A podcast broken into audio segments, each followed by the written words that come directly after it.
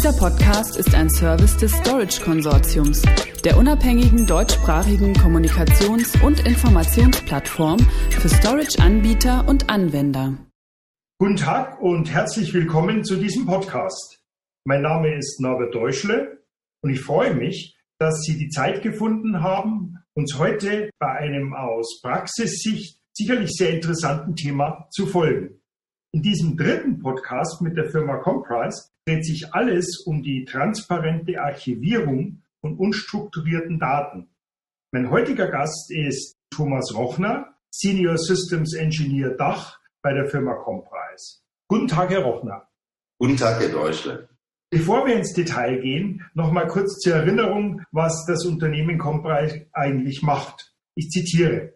Der hardwareunabhängige Data Management Spezialist Comprise bietet Lösungen für die Analyse, Archivierung, Migration und Replikation von unstrukturierten Daten in Multicloud-Umgebungen. Herr Rochner, meine erste Frage. Warum ist die transparente Archivierung von unstrukturierten Daten wichtig? Und wie definieren Sie den Terminus transparente Archivierung überhaupt? Okay. Transparente Archivierung äh, definieren wir von Comprise so, dass man Daten verschieben kann, ohne dass eine Änderung in den bisherigen Arbeitsprozessen entsteht. Ja, das heißt, Applikationen und User können genauso wie vorher auf ihre Daten zugreifen, nur mit dem Unterschied, dass nun halt unterschieden wird zwischen kalten und heißen Daten. Und ähm, durch diese äh, Unterscheidung entstehen entsprechende Kostenvorteile von roundabout 50 Prozent. Und der User hat halt jederzeit vollen Zugriff auf all seine Daten, unabhängig davon, ob sie warm oder kalt sind. Also im Unterschied zu einer traditionellen Archivierung, wo liegt da nochmal jetzt Ihr spezieller Mehrwert? Ja, wichtig ist ja hier bei uns der Begriff transparent. Ja, das heißt, der Zugriff auf heiße Daten fängt damit schon mal an, erfährt auch keine Latenz.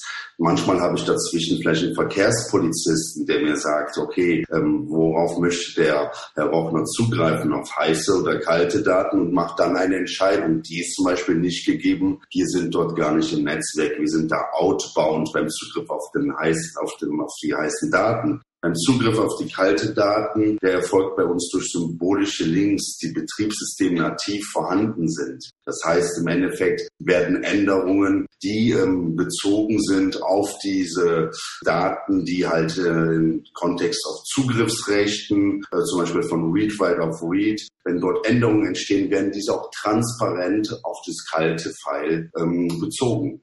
Mhm. Also symbolische Links, äh, mit anderen Worten, nicht zum Beispiel Stub-Files. Nein, bei Stub-Files gibt's halt immer Probleme und dort ähm, habe ich zum Beispiel, wenn ich, das, wenn ich das File von einem Verzeichnis ins andere schiebe, kann ich zum Beispiel dadurch auch einen Missing Link erhalten und ähm, habe dort auch eine proprietäre Lösung. Nee, wir benutzen halt einfach die, die OS-nativen Mittel, symbolische Links und sind damit auch äh, gefeit, zum Beispiel mit Virus-Scannern und äh, allen anderen Sachen. Nochmal äh, auf diesen Begriff transparente Archivierung zurückzukommen. Sprechen wir in dem Zusammenhang beim Einsatz jetzt nur primär von Kosteneinsparungen oder sind auch noch weitere Aspekte hier von Bedeutung für Anwender?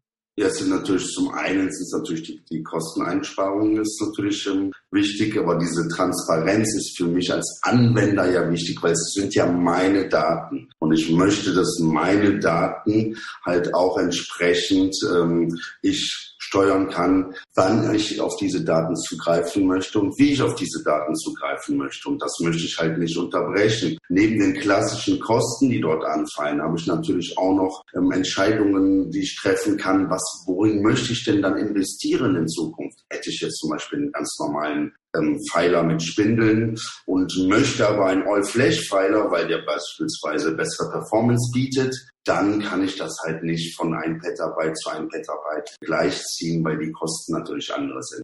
Archiviere ich aber meine Daten, dann habe ich die Möglichkeit, indem ich 60 bis 80 Prozent der, der Daten, der Gesamtdaten verschiebe, habe ich dann die Möglichkeit, mir dann auch einen All-Flash-Filer für das gleiche Geld zu leisten. Oder wenn man ein neues Backup-Produkt implementieren möchte oder aber mich die Lizenzkosten vielleicht davon abhalten, kann ich durch Archivierung, durch transparente Archivierung von unstrukturierten Daten diese Kosten reduzieren, diese Lizenzkosten, weil die gar kein Backup mehr erfahren müssen, weil diese Daten dann im S3 Object Storage liegen.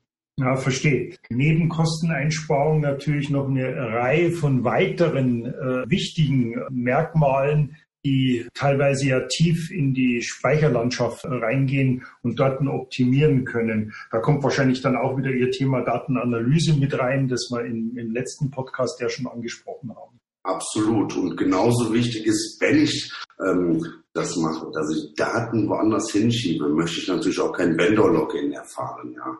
Also diesen klassischen Calif Hotel California-Effekt ähm, nach dem Motto, you can check out at any time you like, but you can never leave, mhm. gibt es bei uns nicht bei Comprise. Ja. Weil es sind die Daten des Kunden und der Kunde kann darüber bestimmen, wie er mit seinen Daten umgeht. Mhm. Ist aber ein cooler Song. Ja, auf jeden Fall. Textzeile ist auch sehr passend. Ja, genau. Sehr schön. Ich hoffe, äh, liebe Zuhörerinnen und Zuhörer, wir konnten jetzt in diesem dritten kurzen Podcast Ihnen das Thema transparente Archivierung von unstrukturierten Daten mit Lösungen der Firma Comprise etwas näher bringen und sind schon wieder am Ende dieses Podcasts angelangt. Vielen Dank für Ihre Zeit und natürlich auch Ihnen, Herr Rochner. Danke für die ausführlichen Informationen. Gerne.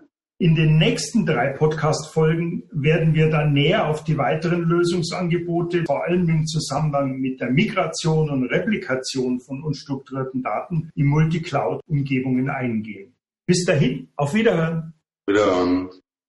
Dieser Podcast ist ein Service des Storage Konsortiums, der unabhängigen deutschsprachigen Kommunikations- und Informationsplattform für Storage-Anbieter und Anwender.